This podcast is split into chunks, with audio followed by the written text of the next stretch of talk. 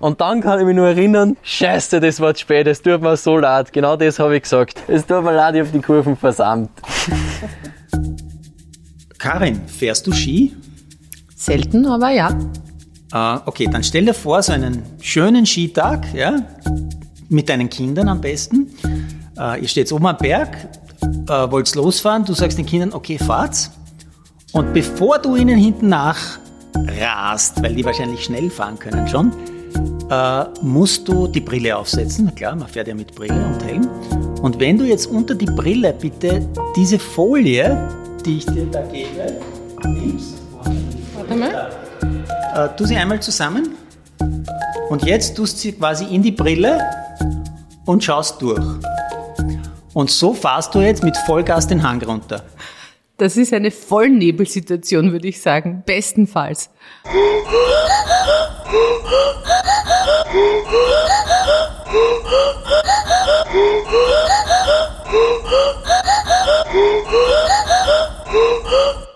Ja, hallo, äh, hier ist wieder eine Folge von Untangled. Wir sitzen wieder in Meidling zusammen, die Karin, der Marino und ich. Und ich möchte heute eine Geschichte erzählen, wo ich schon vor einiger Zeit in meinem Sporttagebuch im Februar gesagt habe, diese Familie Eigner, die würde ich wirklich gerne mal persönlich kennenlernen.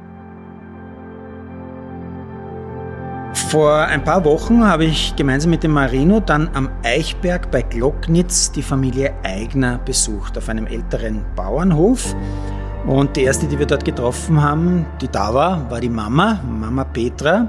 Und die Petra, die hat seit Geburt eine gravierende Sehbehinderung. Uns wurde damals schon immer gesagt, ich habe nämlich in den Vorfeld haben natürlich auch nachgefragt, wir haben in der Familie, also meine Vorfahren hat es nie irgendwem gegeben mit einer Sehbehinderung und ich habe gewusst, meine Mutter hat in der Schwangerschaft die Röteln gehabt. Und somit haben sie gesagt, das kommt daher. Ähm, somit hat es geheißen, ist nicht färblich und dann kommen die ersten ein und zwei Kinder auf die Welt und die haben auch nichts gehabt. Natürlich hast du das auch schon passt und gesagt, okay, Gott sei Dank, dann ist eh nichts vererblich. Darauf vertrauend hat die Petra dann insgesamt sogar fünf Kinder zur Welt gebracht. Äh, zunächst erzählt sie aber von Nummer drei. Äh, dann kommt die Veronika auf die Welt und da haben wir dann schon gemerkt, hoppala, da ist was. Äh, haben wir Wann haben nachgefragt. Sie das gemerkt? Ah, eh ungefähr wie sie das vier, der fünf. Nein, sofort? die, die, Ärzte haben Nicht, das nicht oder? gemerkt. Wir haben es daheim dann so. gemerkt, so, wenn man da. Flaschel gegeben hat und man hat es angeschaut, da hast du richtig gesehen im Auge drin, also der Papa hat es gesehen, ich nicht, äh, dass wo die schwarze Pupillen ist, war so wie ein Mercedes-Stern drinnen. So, so ein heller. Und gesagt, erst, da passt was nicht, das ist nicht normal.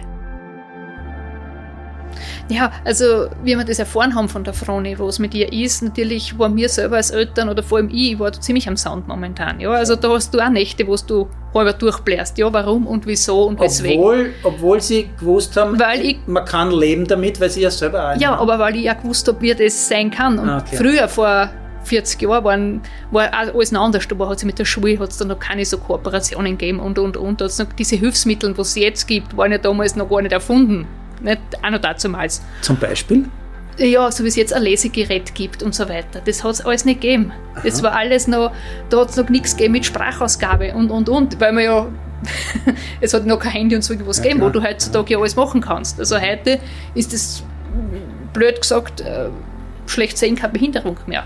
Weil du einfach mit so vielen anderen Sachen das irgendwie ausgleichen kannst. Was früher eben noch gar kein Thema war. Ja? Und damals war es auch noch so, ist klar für mich jetzt Kassen, Turnunterricht geht nicht. Also somit, du warst schon immer ein bisschen ausgeschlossen, dann bist natürlich gehänselt worden, das ist eh klar, wie es halt so die, die Kinder halt oft sein können. Kinder sind oft ziemlich brutal, ne, was das Sogar betrifft. brutaler, weil die sagen einfach, was sie Ja. denken, auch wenn sie es nicht böse meinen. Ja? Ja. Das ist einfach so. Und somit, weil ich das kennt habe, war das natürlich damals schon ein bisschen momentan ein Schock. Man hat sich dann eh schnell wieder gefangen. Ja, wir haben gesagt, man kann es eh nicht ändern. Du kannst die Zeit nicht zurückdrehen, so ist und fertig, Punkt. Du musst damit leben. Du kannst nur das Beste draus machen. Du, Michael, und was du mir da mit der Folie zeigen wolltest, meinst du das echt? Die sehen diesen dicken Nebel, den ich da verspürt habe, so ist ihre, ihre Sichtweite? Oder sehen die gar nichts, die Ah. Familie? Ich glaube sogar noch fast ein bisschen weniger, aber natürlich genau das habe ich gefragt. Wie viel sehen Sie? Also wa was von mir sehen Sie? Ich merke, dass sie dort wer bewegt. Aber wenn ich sie jetzt äh, fünf Minuten später, wenn sie bei mir vorbeigängen, mit anderen Leuten wissen die nicht, wer wer Ja, ist. ist klar, also der ist für nicht, der ist für mich nicht äh, da. Also wenn, wenn mich oder auch die Kinder irgendwer fragt, wie siehst du? Die, die klassische Antwort ist, ich sehe gut. Für mich sehe ich gut. Also, ich kenne es ja nicht anders. Also, ich weiß nicht, wie ein gut sehender Sicht. Ich sage, ich sehe für mich verdammt gut. Obwohl ich nur 5% habe. Für mich reicht's. Man hört, die Mama Eigner, die ist die Chefin in dieser tollen Familie. Sie erzählt viel und gern natürlich auch. Und jetzt wollen wir auch die Kinder hören. Die zwei jüngsten, 17-jährige Zwillinge, die waren auch einmal zu Hause bei einem der weiteren Besuche, die wir gemacht haben. Beide haben eine ähnliche Sehbehinderung, die Babsi und der Hansi. Darf ich Hansi sagen, oder? Wie ist Ja. das eigentlich? War der lieber Johannes? Na, Hansi, weil Johannes, du kriegst immer einen Ärger. Und der Name kommt. Also sagen der Lehrer Johannes, wenn es streng wird, oder? Ja, genau, und normalerweise Hansi. Also der graue Star ist gleich bei der Geburt äh, ge- angeboren gewesen und dadurch hat sich der Sehnerv dann einfach nicht mehr weiterentwickeln können. Ihr habt eigentlich die gleiche Augenkrankheit wie die Mom, nur ich glaube, du hast mehr oder so. Und auf jeden Fall ähm, Siri aber noch besser als wie meine Mom, um ein paar Prozent, also ist sie auch fünf bis sieben Prozent.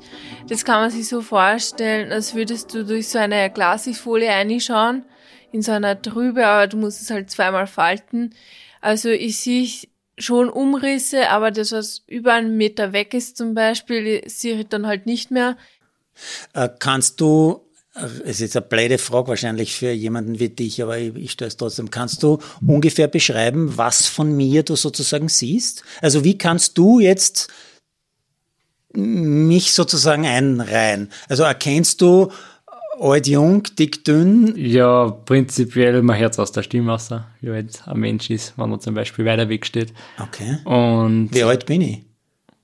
ja, ich sag so 40, Hohohoho, weit gefehlt. 35, 30, Weit gefehlt. 25, Ich bin 59. 59. Ich habe schon vier Enkelkinder. Vier Kinder, Erwachsene. Das ist ja total lieb. Ja, da hat er sich verschätzt, der Hansi. Ich glaube aber, er wollte vor allem höflich sein. Äh, Wie auch immer, ich wechsle jetzt zum Papa Eigner. Auch eine ganz interessante Persönlichkeit, so ein Vater von fünf. Ich bin mit alle fünf immer einkaufen gegangen. Also ich hab die, die ihr mit der Lisi, die zwei Eltern sind neben den Wagen gegangen. Dann äh, die Veronika war in Sitzel im Einkaufswagen drin und und Babsi Hansi habe ich in so einem Bauchtragel gehabt. Also ich war bestückt wie ein Bockerisel, kann man sagen. Und der ihr mit der Lisi habe ich eigentlich immer angeschafft, äh, was wir geben müssen, ins Wagen rein. Und auch bei der Kasse, ja, die haben alles brav aufs Förderband gelegt und wieder rein da. Und ich habe eigentlich nur gezahlt mit der Bankomatkarten, das ist noch gegangen, vom Bewegen her. Aber die Leute haben mich nicht Du, aber Michael, habe ich das richtig verstanden? Er hat keine Sehbehinderung, oder? Er hat keine. Äh, Das führt mich eigentlich gleich zu seinem Beruf, weil die könnte er mit einer Sehbehinderung sicher äh, nicht machen. Er arbeitet nämlich für die Wiener Wasserwerke, aber das Besondere, er arbeitet mit Pferden für die Wasserwerke. Er ist nämlich der einzige Wiener Beamte, der Wald- und Holzarbeiten im Gebiet des Wiener Hochquellwassers macht. Aber um den Boden zu schützen, eben nicht mit einem schweren Traktor, sondern mit zwei Pferden. Ich finde ja, das wäre schon eine eigene Untangled Story, dieser Beruf, weil der ist wirklich einzigartig in Österreich. Aber jetzt zurück zur Mama und zu ihren Hoffnungen und Wünschen für ihre Kinder. Und das war dann eigentlich dass ich gesagt habe, ich will aber nicht, dass sie so aufwächst, wie ich damals noch aufgewachsen bin. Tu das nicht, mach das nicht, das ist gefährlich. Also du wirst schon ein bisschen in den goldenen Käfig gesperrt. Dass du eigentlich, blöd gesagt, du bist nicht behindert, aber du wirst behindert gemacht. Weil du einfach viel nicht machen sollst und kannst. Naja, vielleicht hat sie sich auch deshalb sehr bemüht, ihren Kindern äh, wirklich möglichst viel zu ermöglichen. Unter anderem zum Beispiel auch das Skifahren. Die zwei Älteren, die ja keine Sehbehinderung haben, die waren dann sogar in der Skihauptschule, wie es damals geheißen hat, in Lilienfeld und waren richtig viel unterwegs mit dem Sport. Sie sind, wenn sie heimgekommen sind, haben sie immer geschwärmt, bah, das war cool und sie waren dort und da und haben das und das gemacht. Und ja, das hat die Frau dann genauso mitgekriegt und die war von klar auf, obwohl sie Sehbehinderung gehabt hat, schon so, was die anderen kennen, kann ich schon lang, so nach dem Motto. Und ja, wenn es der Papa von der Schule abgeholt hat, ist sie oft schon mitgefahren und die hat das eigentlich schon kennt von klar auf. Und somit war das dann gar nicht so abwegig, dass sie gemeint hat, naja, war nicht schlecht. Und der Herr Direktor damals, was jetzt der, Präsident vom Landesskiverband ist, der Wolfgang Lambacher, äh, hat damals so gesagt, na, die Frone, die kommt der zu uns in die Schule. Ich habe gesagt, ja, du, nur, hat eine Sehbehinderung, wie geht das? Also ich habe mir das damals selber noch nicht vorstellen können. Und der ist aber dann hergegangen und gesagt, okay, das kriegen wir auf die Reihe, wir versuchen das. Er hat die Frone schon in die vierte Volksschule nach Lilienfeld geholt also die ist eigentlich schon ein Jahr früher gegangen. Die Schulen haben funktioniert miteinander. Da hat die Hauptschule mit der Volksschule total kooperiert. Sie war vier Stunden Vormittag in der Volksschule, hat dann schon dürfen Mittagessen gehen mit den Hauptschülern und hat Nachmittagsunterricht schon mit der Hauptschule gehabt, obwohl es noch gar nicht müsste, aber dass sie betreut ist, hat die das schon alles mitgemacht. Und logisch, was die großen Geschwister auch machen, willst du auch machen. Und äh, wir sind dann halt irgendwie so nachgezogen. Wir sind halt äh, so äh, Skikurs halt gefahren am Semmering und dann haben wir halt so erfahren, ja, es gibt ja noch so Rennen. Und dann bist du halt die ersten Rennen gefahren, hast du gedacht, hm, das macht Spaß. Und dann bist du halt Jahr für Jahr immer deine Rennen gefahren und bist so dann halt immer langsam aufgestiegen. Kannst du dich erinnern, dass irgendwann einmal der Moment war oder öfter der Moment war, wo du, du gedacht hast, ja Moment, ich würde zwar gerne Rennen fahren, aber ich sehe ja nichts? Äh, prinzipiell nicht, weil ich ja die Froni schon äh, als Vorbild gehabt habe. Mhm. Da hat sich eigentlich die Froni mir vorher Gedanken gemacht und ich habe gesehen, dass es so geht und da ist dann mal der Papa als erstes Vorläufer gefahren. Das hat aber nicht ganz so gut oder lang funktioniert, sagen wir es mal so. Da ist der Papa dann auch irgendwann mit seiner Bahntechnik, sag ich mal, beim Skifahren äh, langsam geworden. Und dann muss man sich andere äh, Leute suchen. Nein, in der Schule war es halt dann so mit den Geiz, gell, äh, dass zum Beispiel, da haben sie keine gehabt während sie noch in die Schule gegangen sind. Ja. Da haben sie das Training so mitgemacht. Wenn einer gestartet ist als Schüler, hat sie dann einer von den Sehbehinderten immer gleich hinten drauf gehängt. Und das sind eigentlich zwar ohne Kommando, aber genau immer den schon nachgefahren. Und so haben sie halt, es waren keine Guides eigentlich, aber sie sind einer nachgefahren und so haben sie in der Schule das Skifahren gelernt.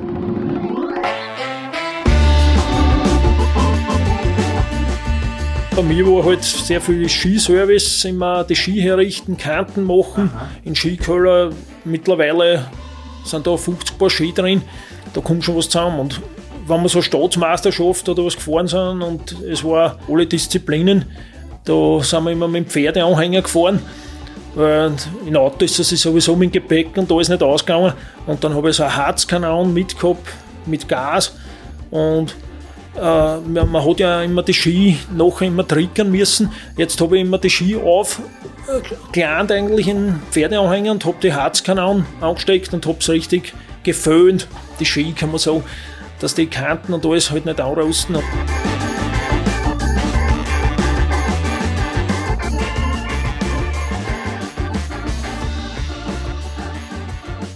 Ich finde ja, man hört richtig, diese Familie, die ist besonders und vor allem besonders sportlich. Zuerst die Mittelschule Lilienfeld, wie sie heute heißt, und mittlerweile sind sie alle im Trainingszentrum Weidhofen.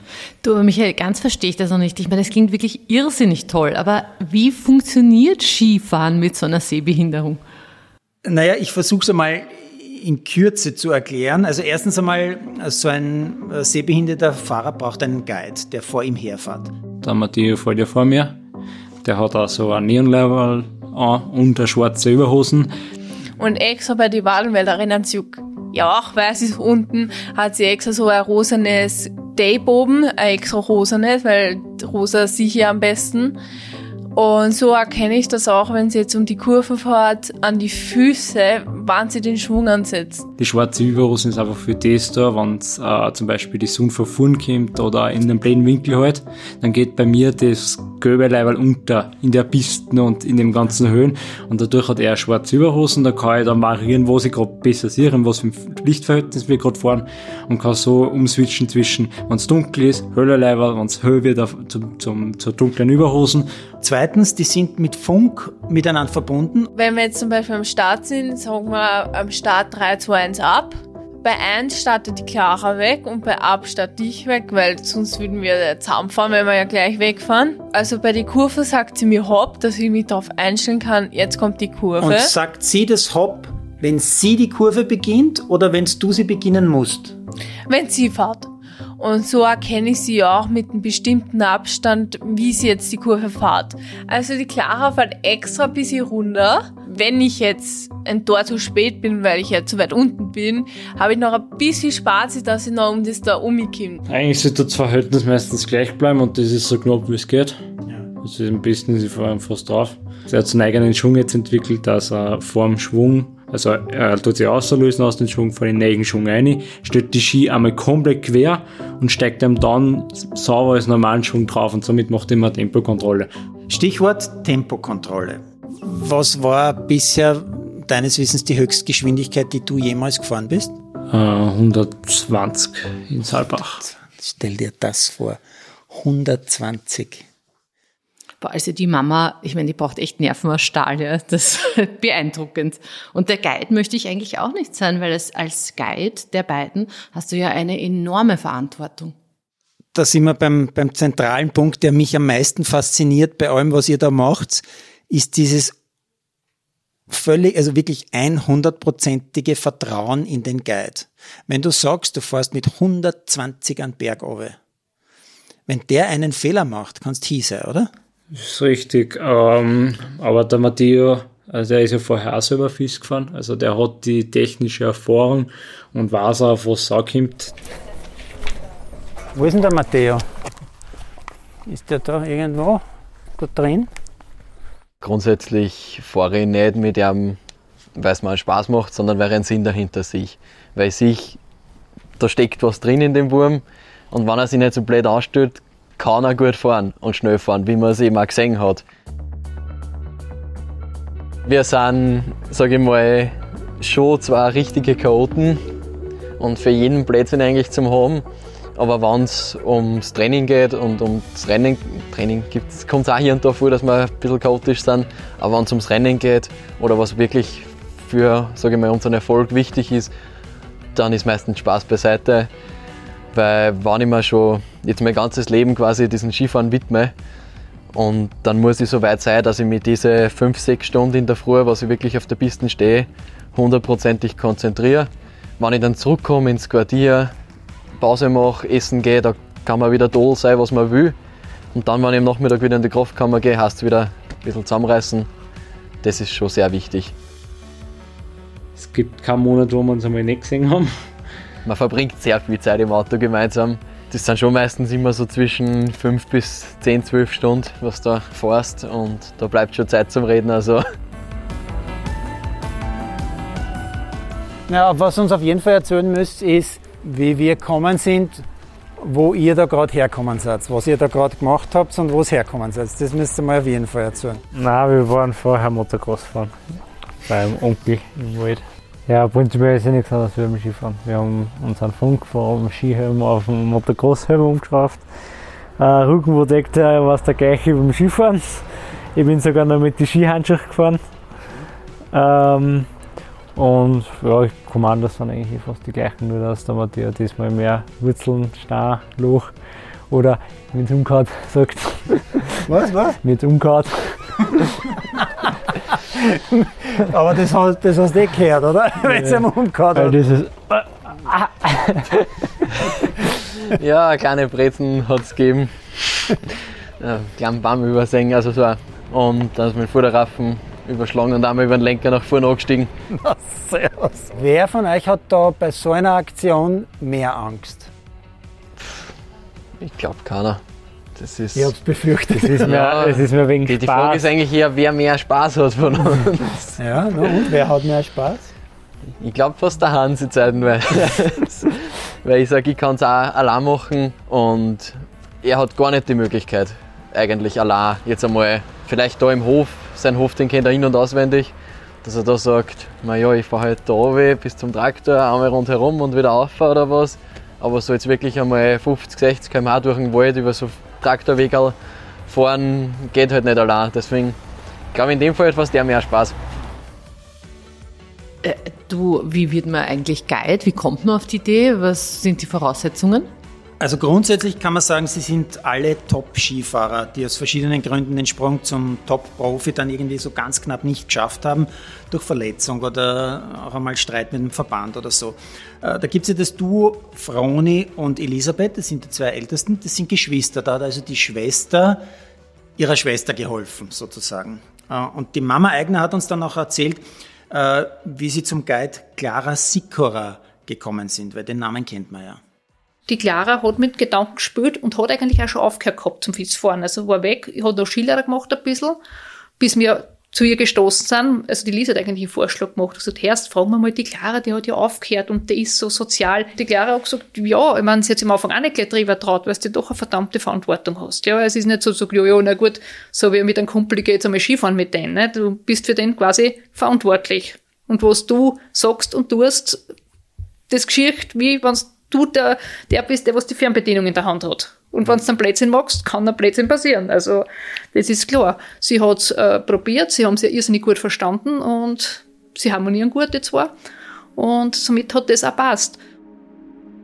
Wenn du einen ganz schlechten Tag hast, wenn du traurig bist, zu wem gehst du? Also, sorry Mama, aber ich glaube, ich gehe eher zu Clara. Ganz anderes Thema, das mir aber trotzdem dauernd durch den Kopf gegangen ist bei den Besuchen bei den Eigners, war das Thema Angst. Also Angst ist das Schlimmste, was du haben darfst. Das, das äh, kriegt mal der Skifahrer irgendwann auch so mit, wenn du Angst hast, dann passiert meistens irgendwas. Das ist immer so. Was soll denn Schlimmeres passieren? Ja, haut mich halt einmal auf kannst du eh nichts daran ändern. Irgendwann wird sicher mal passieren, aber da will ich jetzt auch nicht nachdenken drüber, ob das irgendwann passieren kann oder wie. Das ist mir jetzt noch wurscht eigentlich. Das haben sie aber schon in, in, in Lilienfeld in der Schule, das waren nur die Buben, aber allgemein jetzt da, ja. Äh, die blöden Sprüche, wo wir immer gesagt haben, ihr seid so blöd, dass ihr so deppert redet, wenn ich das schon so sagen darf. Ja, da hat es nur gegeben bei den Kinderrennen, wo es noch wirklich um ein paar Würstel gegangen ist, ja. Äh, Pokal oder Spital. Also das waren die Aussagen, was damals die Zehnjährigen schon gehabt haben. Ja, also da hat es nichts anderes gegeben. Und, und der ist mit denen einfach auch so aufgewachsen. Und so, das Einzige, was er Angst hat, ist in der Schule für die Abschlussprüfungen. Weil das weiß er, dass er da nie sein kann, aber momentan läuft es so halbwegs. Aber beim Sport hat er die definitiv nicht. Nein, da nicht. Ein kleines, aber für mich als Sportreporter eh klar sehr wichtiges Detail habe ich bis jetzt quasi verschwiegen. Die Familie Eigner ist äh, die mit Abstand erfolgreichste Sportfamilie Österreichs. Ich sage nur neun Medaillen bei den Olympischen Spielen, also bei den Paralympics in Peking heuer im Februar 22. Froni und Lisi haben Gold im Slalom, Gold im Riesentorlauf gewonnen. Clara und Babsi haben gewonnen, Silber im Slalom, Bronze im Riesentorlauf. Und Hansi und Matteo haben gewonnen Gold in der Abfahrt, Gold im Riesentorlauf, Silber in der Superkombination, Silber im Slalom und Bronze im Super-G. Und die allererste goldene, die haben wir den Hansi dann mit seinem Guide Matteo noch einmal so ein bisschen schildern lassen, damit wir es nachvollziehen können. Ich finde, der Tag hat wirklich gleich angefangen, auch von der Vorbereitung her, wie ein jeder andere Tag, wie ein Trainingstag. Weil das ist wichtig, dass man sich da nicht, nur weil es jetzt auf einmal ein wichtiges Rennen ist, probiert, ein, anderer Mensch zu sein. Da wir haben eigentlich ganz normal, wie immer, besichtigt. Ein bisschen gute Musik hört in der Gondel immer. Das Was zum Beispiel? das, das, ist, das ist eine schwere Frage. Das ist wirklich ähm, tagesabhängig, wetterabhängig, schneeabhängig. Ich kann jetzt zum Beispiel nicht, wenn es jetzt eine pickelharte, eisige Pisten ist und vielleicht noch so ein bisschen ein Grappelschau dabei ist, Green Day oder irgendwas hören das ist, das ist für das fast zu ruhig dann. Da muss dann schon ein bisschen was, was Härteres her, so wie in die Richtung Metallica, Slipknot. An dem Tag war es ein bisschen härter? Ja, an dem Tag war es eigentlich. Drin, ja. Da war es eher härter und. Ja, ich meine, klar, ich würde sagen, die 10 Minuten, bevor es dann wirklich losgegangen ist, bevor wir gefahren sind, war er schon ein bisschen nervöser wie sonst, würde ich sagen. Aber wenn er sicher Nein sagt, er hat sicher Nein gesagt, das wette ich. eigentlich relativ relaxed sogar. Und ich habe mir halt da am Start gedacht, ja, jetzt ist es auch schon egal. Aber da ist er schon ein bisschen auf und an marschiert, wie ein Gardesoldat. Ja, ist wurscht, lasse ich mich einfach jetzt voll runter.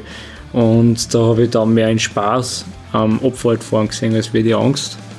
Und wir sind dann halt losgestartet.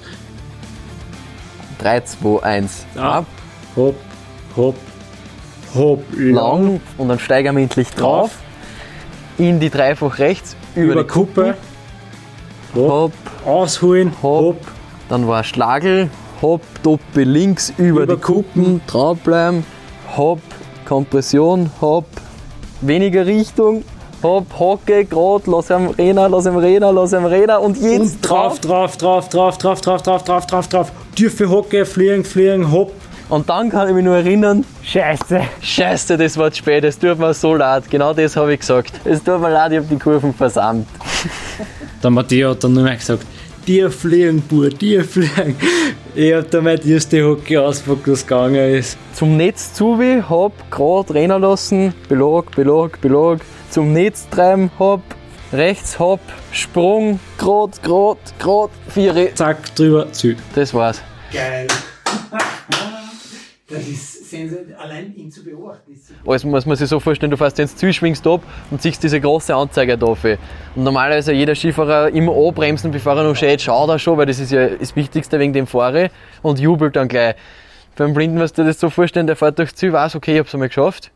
Aber ob das jetzt wirklich gut war oder okay oder naja, das war jetzt nix, weiß ich nicht. Und das ist immer, finde ich, ich finde es halt recht lustig, weil die fahren dann an und das ist so ein bisschen emotionslos. Ich meine, er- hat so ein bisschen ein Gefühl, das, das hat sich gut angefühlt oder na, da habe ich mich voll verschnitzt irgendwo. Und da, glaube ich, hat er echt nichts dazu sagen können. Das war so Nein, das richtig. Gefühl war scheiße nach der Kurven. Ja, ein gutes Gefühl war es nicht, aber ein Opfer ist man schnell, wenn man sich nicht gut fühlt. ja, und das war so ein bisschen wie so ein Aufstehmandel. Ist er da gestanden und hat immer ins Lager geschaut und hat einmal gewartet. Und wie ich dann gesehen habe, dass wir da vorne waren, hat er es mir im ersten Moment eigentlich gar nicht richtig geglaubt. So. Er hat jetzt nicht gesagt, na, gell, das stimmt nicht, aber das war jetzt nicht so, dass er auszuckt ist vor Freude, sondern eher so einmal, was? Nein, jetzt, jetzt nein. nein das, das muss ich irgendwo selber sehen einmal. Und realisieren, dass du gut mit, also dass du jetzt gut gemacht hast, hat erst in der Gondel angefangen beim Auffahren, weil dann alles einmal leise war.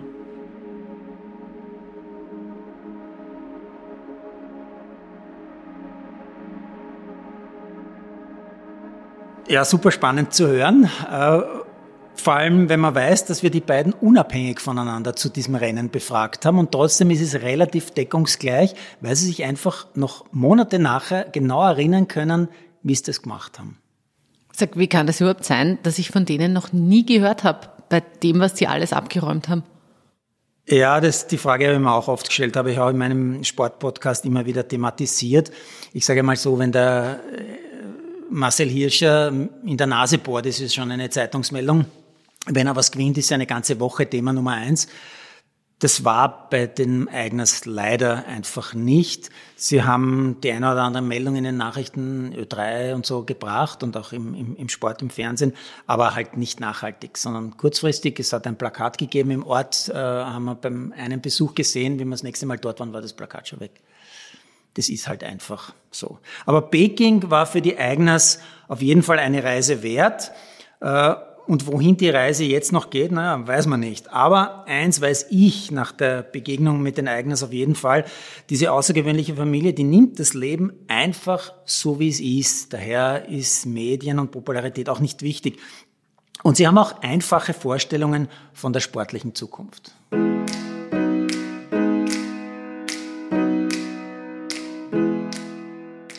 Damit ist auch die nächste Frage klar. Dein Ziel ist eine goldene, weil Silber und Bronze hast du schon.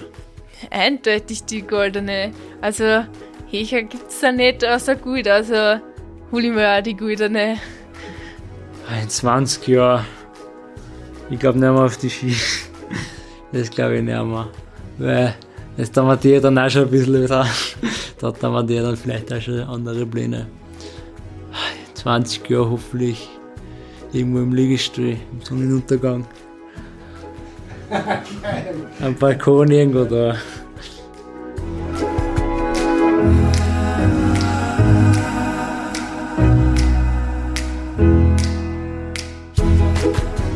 Das war eine, ja, besonders sportliche Ausgabe von Untangled. Und mein Sohn hätte jetzt gesagt, ich soll sagen, schreibt's mir einen Brief, wenn es euch gefallen hat, um zu dokumentieren, wie alt ich schon bin.